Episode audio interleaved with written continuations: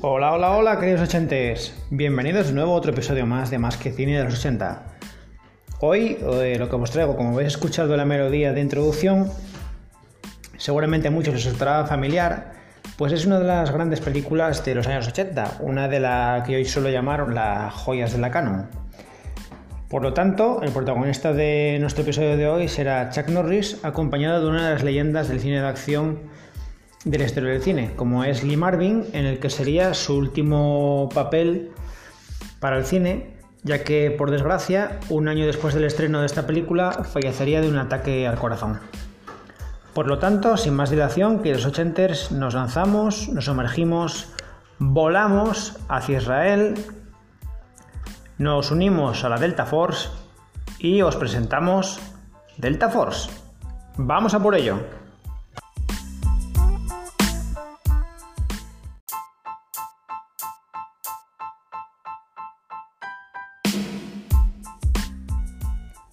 Para empezar a hablar de Delta Force, lo primero que tenemos que hacer es conocer un poquitín a quiénes son nuestros protagonistas. El protagonista principal es eh, Chuck Norris, más conocido, bueno, más conocido, nacido como Carlos Rey Norris el 10 de marzo de 1940, por lo tanto calza actualmente 81 años. Su nombre lo tiene en honor al ministro de su padre, el señor Carlos Berry, y tiene dos hermanos más jóvenes, Willan, que murió en Vietnam, y Aaron, que es productor de Hollywood. Eh, Norris se unió a la Fuerza Aérea de Estados Unidos como un policía militar en 1958, siendo enviado a la base aérea de Osan en Corea del Sur. Allí adquiriría el apodo de Chuck y comenzaría su formación en artes marciales.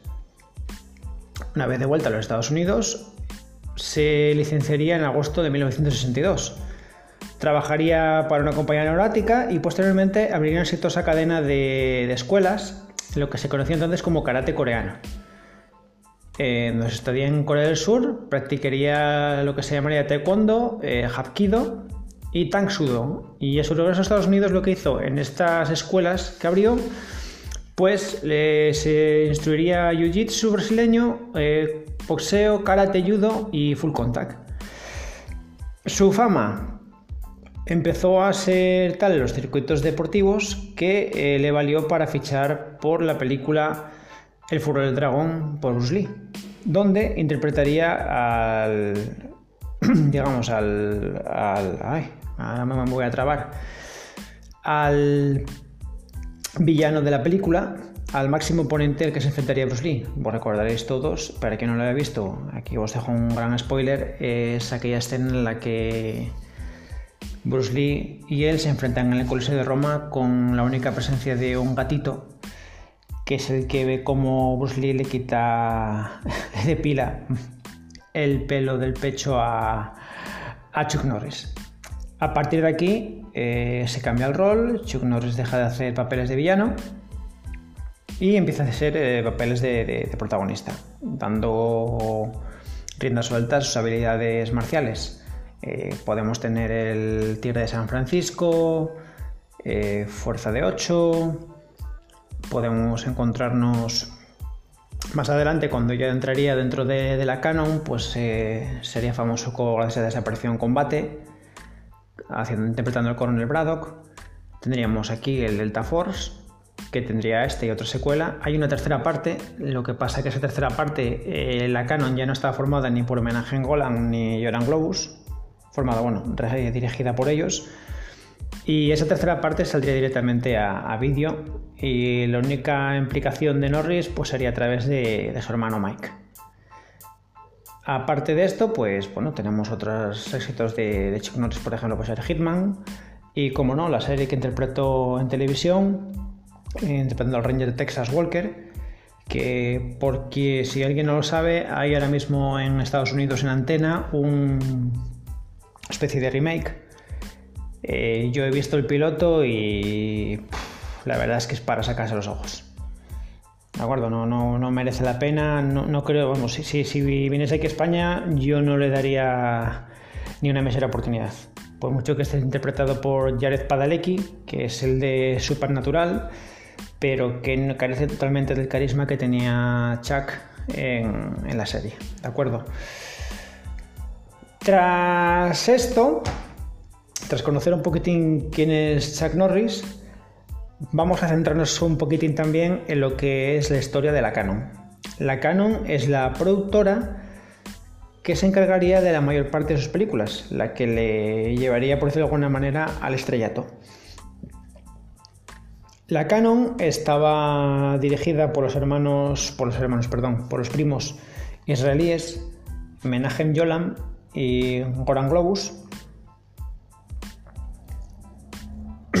Menachem, me estoy trabando, perdón. Menachem Golam y Joran Globus.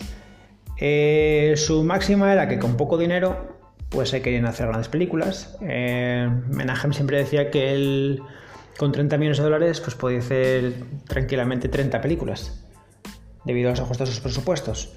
Eh, pues podemos tener en cuenta, podemos verlo por ejemplo en Life Force, en donde se nota los efectos especiales son básicamente de cartón piedra. Podemos verlo en producciones, por ejemplo, como Los Bárbaros. Eh, luego con Chuck pues tendríamos Invasión USA, donde se nota la legua cuando eh, no sé si os acordáis, una escena casi, casi el final creo que era, cuando estoy estado lleno de barricadas, que se nota la legua que es cartón piedra, que son siempre los mismos actores, eh, no se por, caracterizaban por contratar hacer un gran despliegue de, gente. Ellos, pues con los mínimos medios, pues intentaban sacar el máximo provecho posible. Y bueno, pues ellos siempre, vamos, primaban sobre todo por, el tema del ahorro, ¿de acuerdo? Con esta película, pues bueno, más o menos viene a ser lo mismo. Eh, intentaron promocionar a lo que era su país, que era, como he dicho, Israel. Por lo tanto, se llevaron todo el equipo de rodaje Israel. Eh, ¿Cuál es el problema? Que se llevaron a todo el equipo de rodaje Israel en pleno verano. Y un verano en Israel, por lo que me han contado, es como si estuvieses en Granada en pleno mes de agosto. O sea, de los 38, 40, 42 grados, de ahí no vas a bajar. Con lo cual eh, hubo bastantes problemas en ese sentido durante todo el rodaje de, de la película. Y bueno, yo creo que sin más dilación ya nos podemos entrar un poquitín en lo que es la, película en sí. Y os hablaremos un poquitín de, cuáles son mis, impresiones de, la película, de si ha envejecido bien o ha envejecido mal, eh, de cómo la conocí. Y luego pues algún tipo de, anécdota que ocurrió durante, la, durante el rodaje o, bueno, eh, esas cosillas que surgieron a lo largo de la película y lo más reseñable, algunos artefactos reseñables que aparecen en la película. ¿De acuerdo? Muy bien, pues entonces nos vamos de frente a desgranar lo que fue de Delta Force.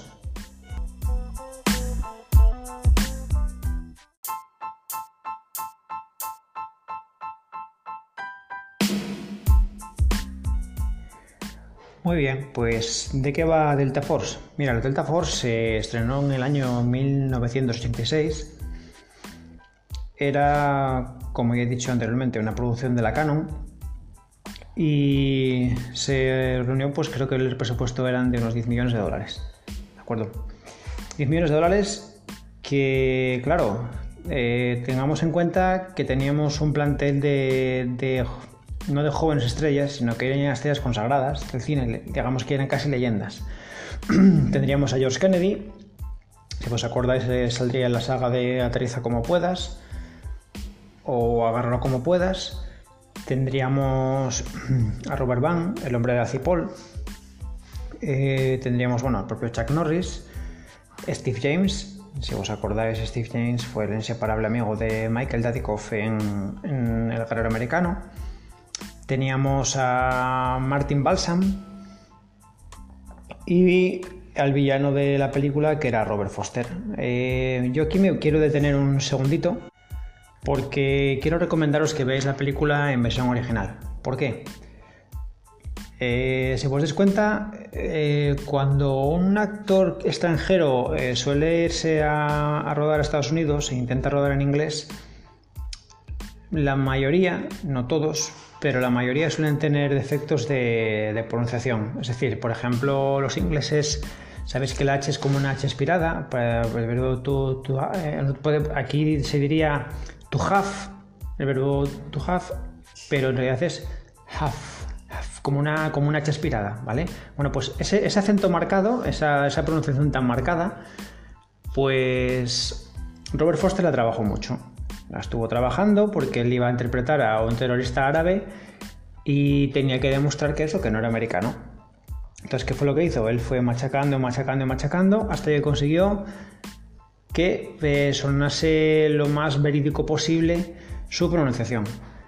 Eh, tuvo mucha influencia también Menagen Golan. ¿Por qué? Porque Menagen eh, mimó mucho a Robert Foster. De hecho, Robert Foster siempre ha dicho que ha sido el director con el que mejor ha trabajado. Le mimó mucho, le animaba constantemente, quería hacer de él una estrella. Bueno, realmente Menagen Golan quería hacer estrellas de todo el mundo. Quiso hacer una estrella de Chuck Norris, quiso hacer de Van Damme una estrella. Es Sí, yo creo que esto casi todo el mundo lo sabe. Eh, Menagen conoció a Van Damme en un restaurante en el que Van Damme trabajaba de, camarero y Van Damme se enteró que, ahí estaba Menagen Golan y ni corto ni precioso se plantó delante de él y le hizo una demostración de artes marciales. Al día siguiente, Menagen, o sea, le dijo que al día siguiente que por favor que pasase por su oficina. Me fue para allá. ¿Qué pasa? Que vio que no que el belga que no tenía dotes actorales, pero claro, con ese físico y esas dotes marciales, pues podía convertirlo igual en una estrella. Y el primer papel que le dio fue el de Contacto Sangriento. Y de ahí ya sabéis lo que fue, de ahí está el cielo. Eh, luego, claro, luego por ejemplo hizo lo mismo con Michael Dadikov, de quien decía que le iba a convertir en nuevo James Dean. A Chuck Norris dice que le iba a convertir en el nuevo Arnold Schwarzenegger. Y todo así. A ver, que sí que es verdad que la mayoría de, ellos, pues bueno, tuvieron, le deben su fama a, a Golan y a la Canon. Pero de ahí a ser leyendas del cine, pues la mayoría no. A Stallone, por ejemplo, ya lo cogió cuando ya era una estrella en, en Pero también hay que reconocer que, por ejemplo, acabó con la carrera de, casi acaba con la carrera de Christopher Reeve. Eh, recordaros que la Canon quebraría al producir Superman 4, eh, quitó tanto el presupuesto que dejó tanto el presupuesto que, los efectos especiales, pues bueno, pudimos ver en la película, pues eran un poquitín lamentables, aunque no deja de tener su, cierto encanto la película de Superman 4. Más del universo, pues más de lo mismo. Ya lo comentamos en el episodio anterior. Estas dos películas fueron las causantes de, la mayor. de lo que sería la, la disolución de la canon de que sumaban unas pérdidas ingentes que no, había manera de, recuperar. Eh, a lo que iba, eh, la Canon, pues eso, siempre trataba de buscar eh, leyendas, buscaba adaptar buenos actores. Y aquí, pues bueno, eh, Menagen, pues todo lo que estaba contando. Menagen trataba mucho de mimar a, a Robert Foster y cuando la vemos la película en versión original, yo por ejemplo para, preparar el, podcast me la vi en, versión original porque yo la había visto en su estreno en cines, que tenía de aquella nueve años y bueno, pues como siempre, de aquella iba con mi padre, que le gustaba mucho de las películas de Jack Norris y bueno, yo me acuerdo que de aquella sobre todo te quedaba te quedabas enganchado ya desde el principio por la, por la melodía esa melodía pegadiza, que de hecho es la única melodía que habéis escuchado en toda la película, pues te quedaba uno embobado. Y luego, claro, luego, pues bueno, salía Chuck Norris, que de aquella en mi casa pues ya se sabía un poquitín quién era. Eh, luego sí que la tuve alquilada en VHS, la tuvimos en casa en VHS, luego yo me compré el DVD y el DVD no me lo conservo porque el diario Marca tuvo la feliz idea a veces tienen buenas ideas, de editar una colección de todas las películas de Jack Norris. Entonces tengo la colección completa que salió en el periódico y está tanto esta como, como su secuela. Eh, entonces a lo que va. Es preferible verla en versión original porque te das cuenta de, más cosillas que si la ves en, en castellano. ¿Vale? Tenéis opción para quien sea un poquitín duro de oído con el inglés, pues tiene la opción también de subtítulos. Y la verdad que está bastante bien de vez en cuando meterle un por ejemplo, pasa como en películas como... A ver, ¿cómo sería? Eh, Me viene a la cabeza la de la de Rambo, Last Blood. Tú si la ves en versión original, pues claro, ves el acento de el acento mexicano, pero por ejemplo eh, presta mucho escuchar a Sergio Pérez Mencheta u Oscar Jaenada, pues esa entonación que tienen ellos de sudamericana, o mismamente al propio Sly hablar en, en castellano. ¿Vale? Entonces, yo esta, si la veis, eh, quien pueda, por favor, que intentar verla en versión original, porque el trabajo de Robert Foster ahí sí que es encomiable. La película. Bueno, pues la película trata de un secuestro de un avión que se dirige desde Atenas a, Nueva York. Entonces es secuestrado por dos árabes que lo llevan, quieren desviarlo hacia, hacia Beirut. Y entonces como tiene que entrar la Delta Force para, para poder desarticular lo que era el, el desmantelar el secuestro. ¿Qué es lo que pasa? Ese no era eh, realmente el, argumento original. Porque originalmente se debía centrar la operación llamada Garra de Águila. La operación Garra de Águila eh, para los Estados Unidos fue un completo fracaso, ya que los Delta no pudieron realizarla con, realizarla con éxito ya que era un grupo de rehenes, estaban retenidos en la embajada USA en, Irán y fue un completo desastre. De hecho, en aquellos tiempos, pues en aquella época, eh, salían todos los periódicos y eh, la, digamos la, fama que tenían los Delta Force pues quedaba estaba por los suelos. ¿Qué ocurría? Que para la película se había contratado al coronel Charles Beckwith, que era el creador y la persona que dirigía a Delta Force. ¿Qué ocurre? Que cuando él entró en el proyecto, pues pensaba que se iba a hacer un homenaje a, sus soldados. Cuando se enteró que lo que se iba a hacer era cambiar la, operación de un fracaso, convertirla en un éxito, pues ese se entendió. Entonces, ¿qué es lo que hizo homenaje en Golan? Dice, bueno, yo tengo un avión ya comprado, eh, algún día se me tiene que ocurrir. Entonces lo que ocurrió, un año antes había ocurrido un secuestro del vuelo 847, eh, concretamente el 14 de junio de 1965. Y sí, ahí sí que había habido, eh, sí que había tenido éxito las Delta Force para a la hora de, desarbolar lo que era el secuestro. Entonces se tomó eso como hechos reales, pero si os dais cuenta, aquí ya voy a dejar spoilers, ¿vale? O sea, a partir de aquí, quien no haya visto la película, si quiere que, pare, la vea y luego se pone otra vez el episodio. Al principio de la película lo que vemos es un, un helicóptero caído, eh, un grupo de marines que están, bueno, de Delta Force que están en retirada y lo que vemos es un acto heroico por parte de, Chuck Norris, coronel, que aquí interpreta el coronel McCoy. Eh, Chuck lo que intenta es rescatar a uno de sus compañeros que tiene la pierna torada en un helicóptero que está a punto de explotar y lo que hace es pues intentar cogerlo y llevarlo al helicóptero de rescate. Esta parte, lo que es este inicio, sí que era la verdadera, eh, sería el final de la operación Garra de Águila. El final de la operación Garra de Águila ocurrió así, tal y como se ve en la película. Es decir, eh, el fracaso fue que se, se derribó el helicóptero que, transportaba a los Delta Force y uno de ellos se supone que era el coronel Bedwith, que el, el coronel Bedwith, es el que hemos hablado al principio, fue el que rescató a uno de sus hombres, pero no pudo rescatarse a todos, sino que la mayor parte de los Delta Force perecieron en el, intento de rescate. Tras esta parte de aquí,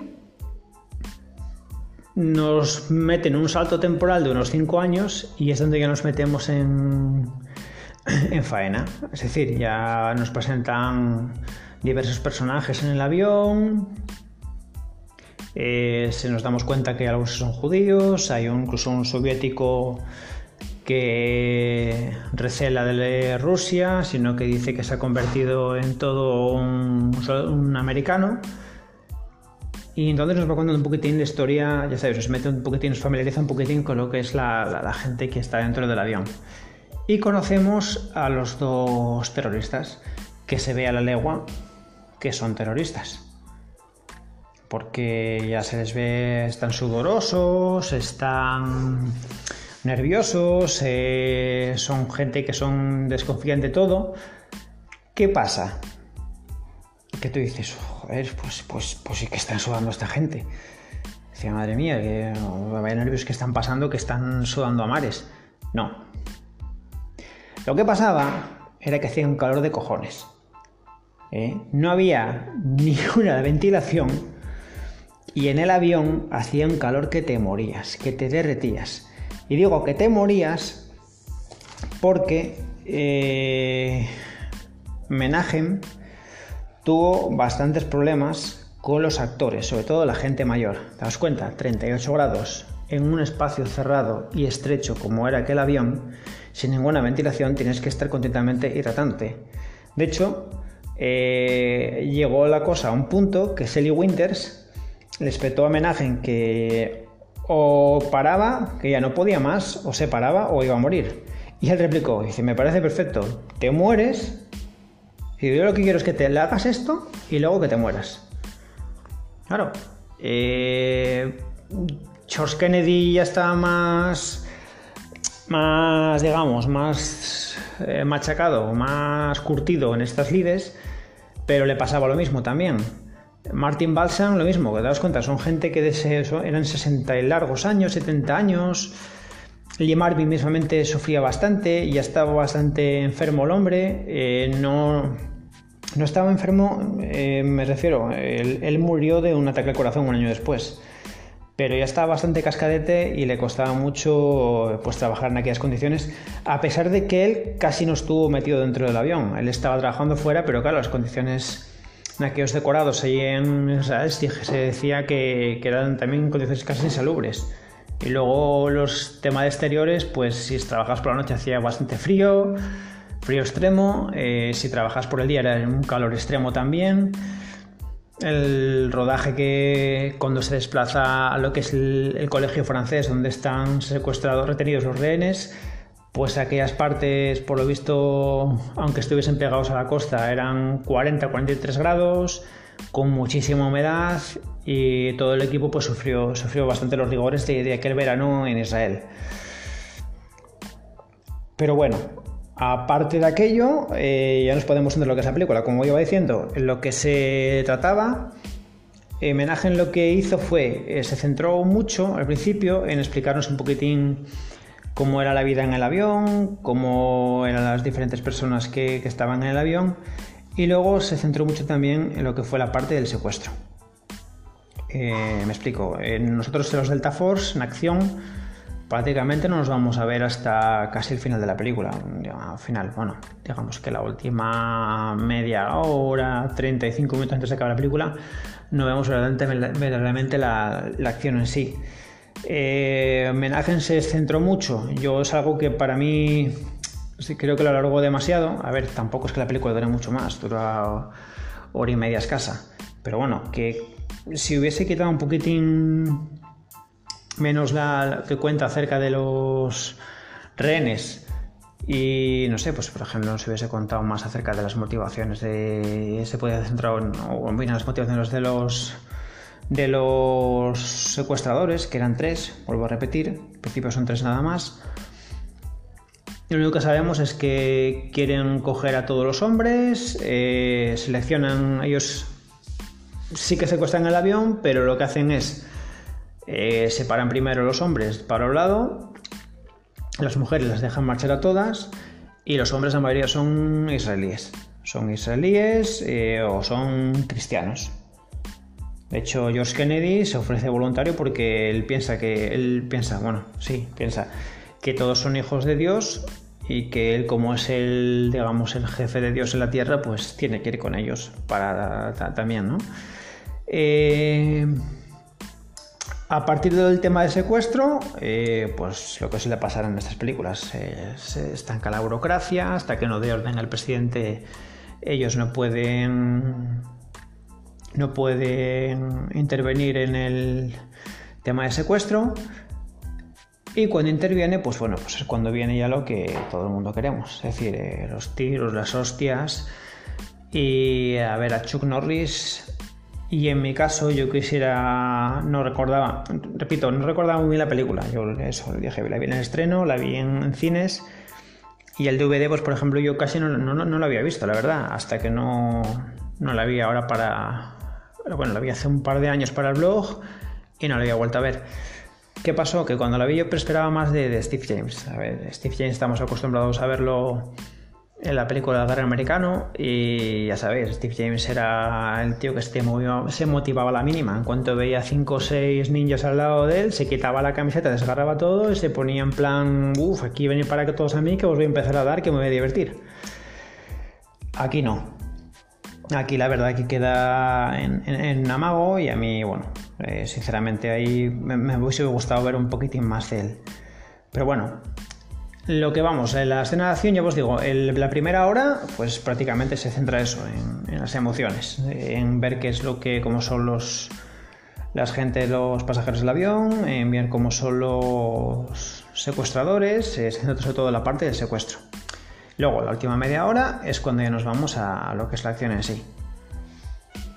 De la última media hora, pues, ¿en qué lo dividimos? Lo dividimos en dos partes. Lo dividimos en la parte en aquella en la que los Delta Force preparan el asalto al colegio francés, que es donde se han secuestrados todos los rehenes, no están retenidos, y una segunda parte que sería el, digamos, el segundo rescate, que quedan, digamos, los cinco judíos y el desenlace final.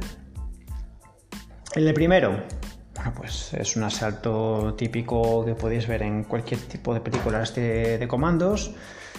Es bastante eficaz visualmente, bastante impactante, pero aquí empiezas a ver fallos. Por ejemplo, a ver, no me malinterpretéis, ¿vale? Yo soy el primero que le gusta el cine de los 80, que le gustan sus barrabasadas, que le gusta las que tenían a veces ciertas películas en los 80. Fallos, ¿en qué me refiero? Pues, por ejemplo, Chuck entra, entra, sale por un lado, mira para arriba, hay cuatro, cuatro soldados árabes y de una sola ráfaga pues se carga los cuatro. Y luego ese pasito en la película. Bueno, dejamos hacer una pequeña pausa que me estoy secando, pero bien. Así que me voy a preparar aquí. Echamos un culín de sidra. Y seguimos. Ya es que yo sin sidra no. No furrulo, ¿sabéis? Bueno, ¿por dónde íbamos? Bueno, pues eso, pues eso, que a Chuck, eso, se empieza a ver los fallejos, eh, Chuck de una ráfaga se carga 4 o 5 tíos. Eh, ¿veis? Vemos, por ejemplo, hay una escena en la que están saliendo al final con los rehenes. Va Steve James en cabeza. Sale y uno de los árabes tira una granada. La granada va cayendo y ni corto ni proceso él se tira para atrás para evitar el impacto y a él no le pasa nada o sea, la granada explota, a él no le pasa nada, pero el que estaba al lado de él, ¡ay, es que me duele una pierna! ¡ay, no sé qué, no sé qué más! ¿Vale? Entonces son, cosas que, bueno, a ver, no, no había presupuesto para, mucho más, yo qué sé, a saber, a lo mejor tenían cuatro balas para. para. para toda la película y, las cosas son así. Eh, pero bueno, fuera cachondeos, a ver, es lo típico de los 80, lo que te llamamos como munición infinita, pues es lo que se, lo que se muestra en la película. Luego aquí, por ejemplo, sí que está muy bien, hay una escena que, me gustó bastante, que, si, os dais cuenta, en, la, en las portadas, hay unas portadas, yo creo que es la, que es la clásica, que vemos que vemos a, a Lee Marvin y a y a Chuck Norris en portada, en el que a los dos se les ve con... Hay, hay, alternativas, ¿vale? Las hay en las que aparece Lee Marvin y Chuck Norris con dos metralletas o aparecen con bazucas. Eh, la que aparecen con bazucas realmente era Chuck Norris y Steve James. Es una imagen tomada por la noche, que es cuando están ellos dos y llega un convoy de un convoy de, de, soldados árabes para claro, para evitar que se lleven a los, a los rehenes. Pero cuando llegan allí, ¿qué se encuentran? Pues se encuentran a Steve James y a Chuck Norris cara a cara contra ellos apuntándolos con los bazucas. Eh, claro, los tíos contra, creo que eran, serían, puedes calcular, unos 30 o 40 personas, pues tipate, dice, coño, ¿estos dos qué van a hacer? Pues lo ves que sacan los dos lanzacohetes, los dos bazucas y ¡pum!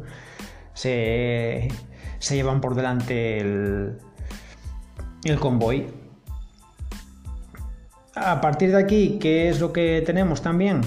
Eh, digamos, esta es la primera parte, lo que nos, la, parte de, primera parte de la acción, digamos, y luego ya eh, nos merecemos el desenlace. El desenlace es cuando el coronel McCoy, es decir, Chuck Norris, lo que hace es eh, perseguir en su moto, va a por el último convoy que es el que lleva a los rehenes judíos. ¿Qué particular tenemos aquí? La particular que tenemos aquí es la moto. La moto es una Suzuki SP600 que la casa Suzuki, la casa japonesa, fue diseño exclusiva para la película. Eh, de aquella, eh, cuando se estrenó, pues claro, de pequeño te quedas un poquitín flipando. ¿Por qué? Pues porque no era muy visto y tenía cuatro lanzacohetes. Dos adelante, dos en la parte delantera y dos en la parte trasera. Y tendrían su importancia para el final de la película. Eh, claro, tú ves a uno montado en una moto disparando cohetes y ¿a qué te sonaba? Bueno, pues a los que ya peinamos un poquitín de canas nos sonaba un poco más a, la, a la película madre, a la serie del Halcón. Si os acordáis, el Halcón también... Yo creo que si no, que esperaba también cohetes, pues lo, más parecido que podíamos ver en aquella época de una moto, digamos, como una foto fantástica. Pues la moto, eh, de hecho, eh, se lanzaron unidades limitadas y fue todo un éxito de ventas en, Estados Unidos y en Japón, que es donde realmente se lanzó la mayor producción de, de, motocicletas de ese tipo. No, lógicamente sin, sin los cohetes, claro. Pero sí con la. sí que se cuenta que se salieron con la misma iluminación. Se cuenta como una especie de luces. No de LED. Bueno, sí, parece las luces que tienen los focos de LED que tienen ahora muchos de los coches. Pues no, ¿cómo se llaman? Focos de Ay, no, ahora, mismo sí que no me sale el nombre. Sí, bueno, luces de LED. Son como si fuesen luces de LED, faros de LED. Eh, pues es parecido a lo que tenían con los buggies. Lo mismo, los buggies eran buggies, simplemente buggies playeros, como digo yo, adaptados a adaptados a un poquitín a la parafernalia militar.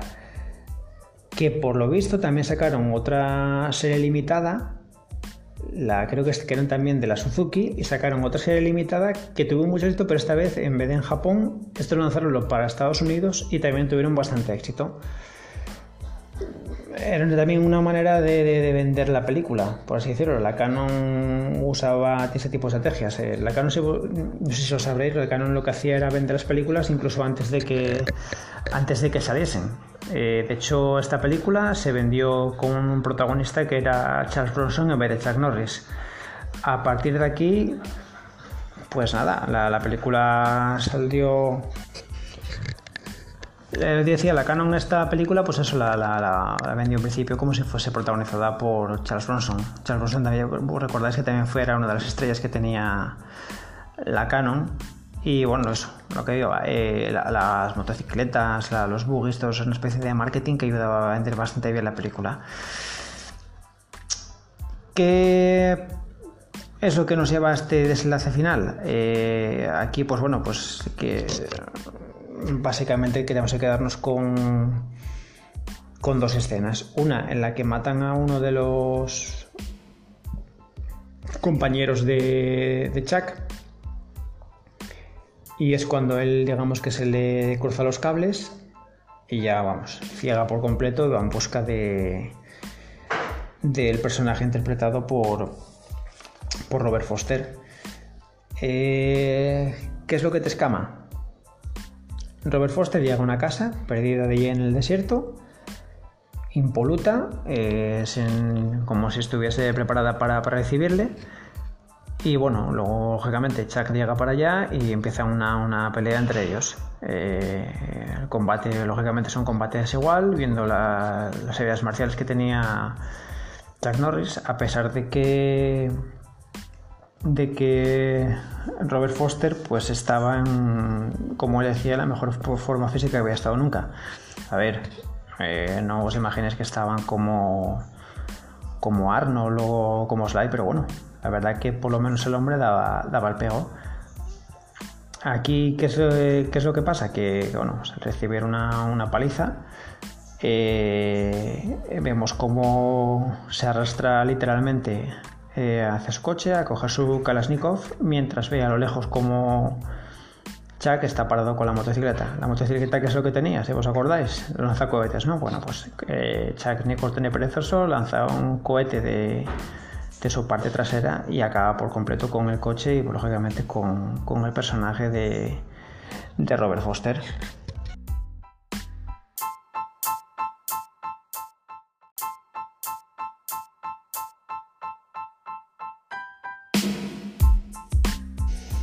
Pero bueno, claro, el final no es el final.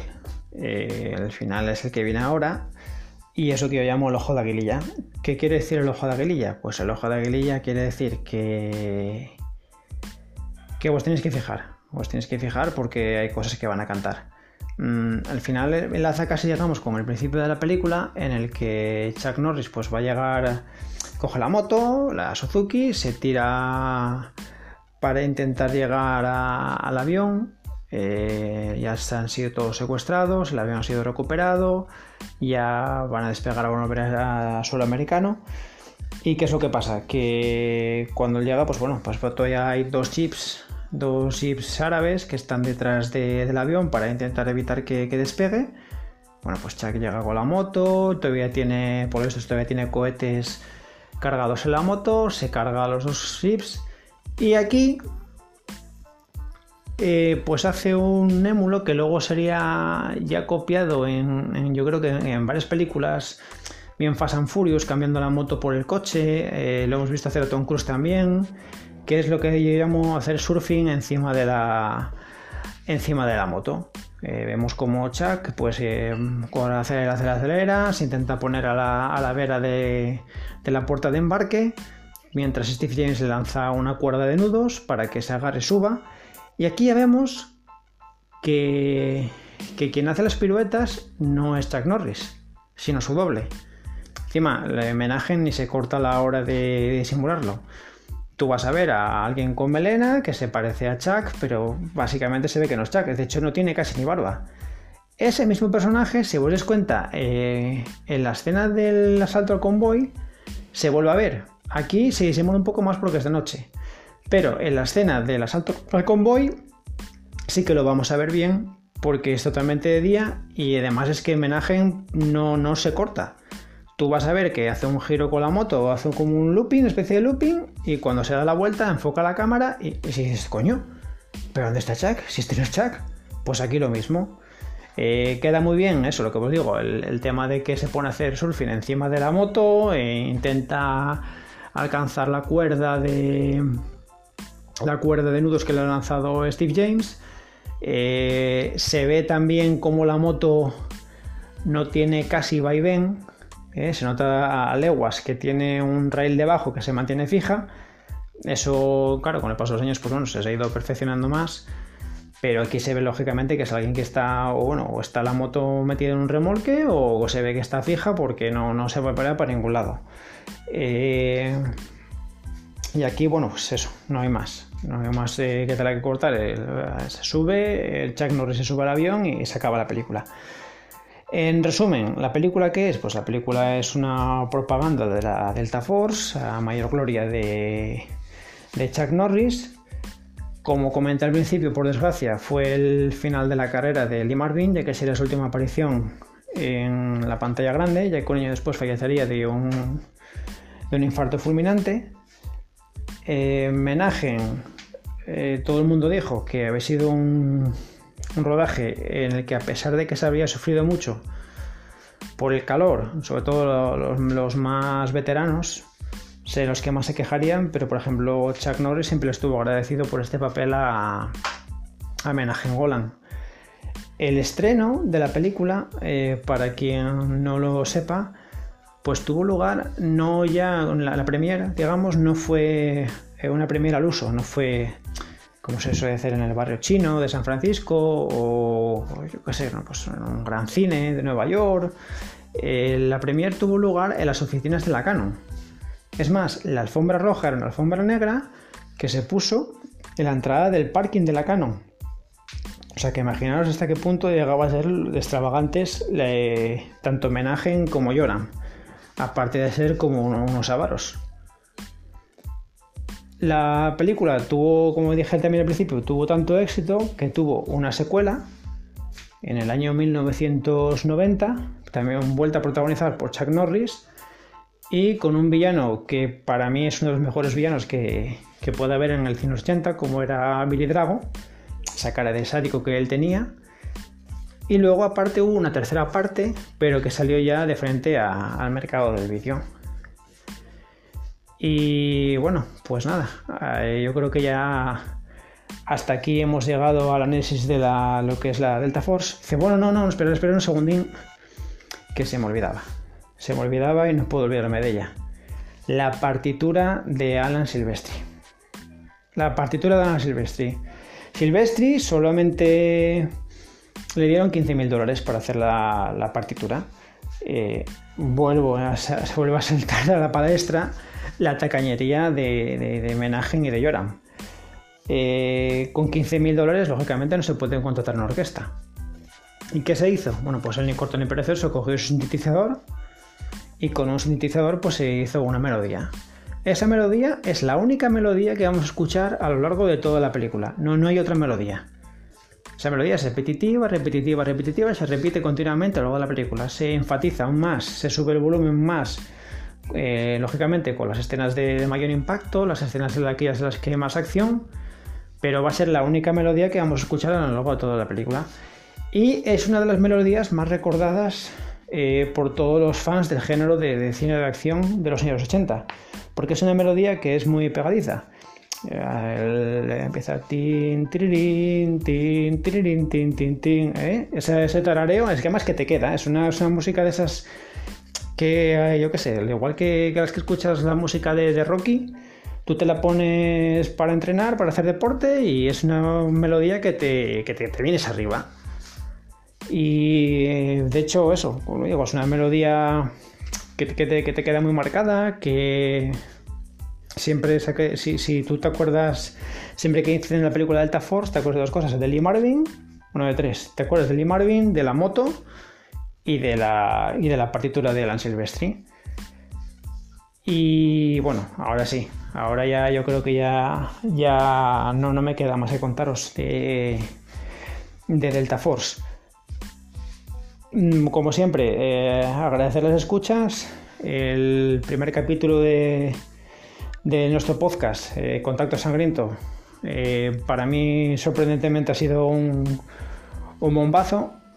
Eh, el de Masters del Universo ha tenido también muy buena aceptación y espero que os guste también este de, Chuck Norris. Vuelvo a agradecer a, todos mis compañeros de podcast de, la podcastfera, de Twitter, bien Espardanos del Cine, Entre Pelis Podcast o Memento y Volvemos.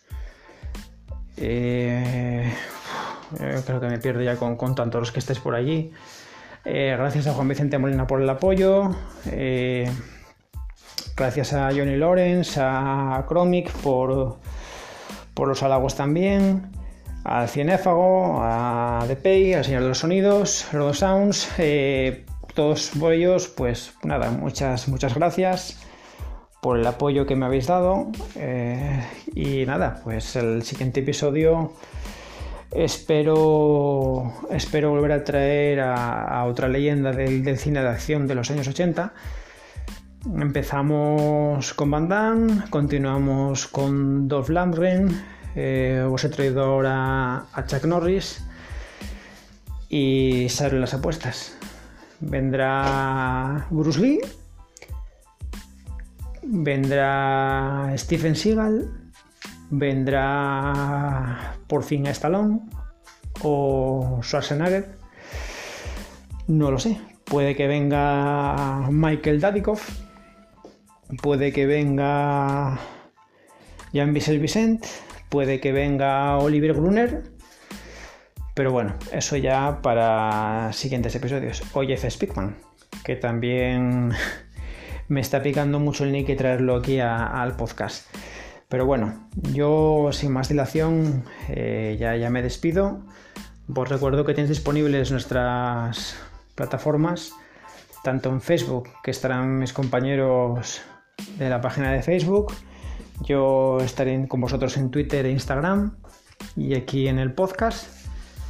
Y luego recordaros que tenemos un blog. Tenemos un blog donde tenemos eh, reseñadas casi 400 películas de diferentes géneros. Los míos, como ya, he dicho más de una vez, son el cine de acción principalmente. Alguna comedia por ahí tengo, tengo escrita, pero principalmente me, dedicaré a, me dedico al cine de acción. Y bueno, que no quiero ser más pesado y hasta, hasta que pueda volver a grabar otra vez, que espero que no, no tardar mucho. Nos leemos por las redes sociales y un saludo muy grande a todos, ochenters. Venga, un abrazo, hasta luego.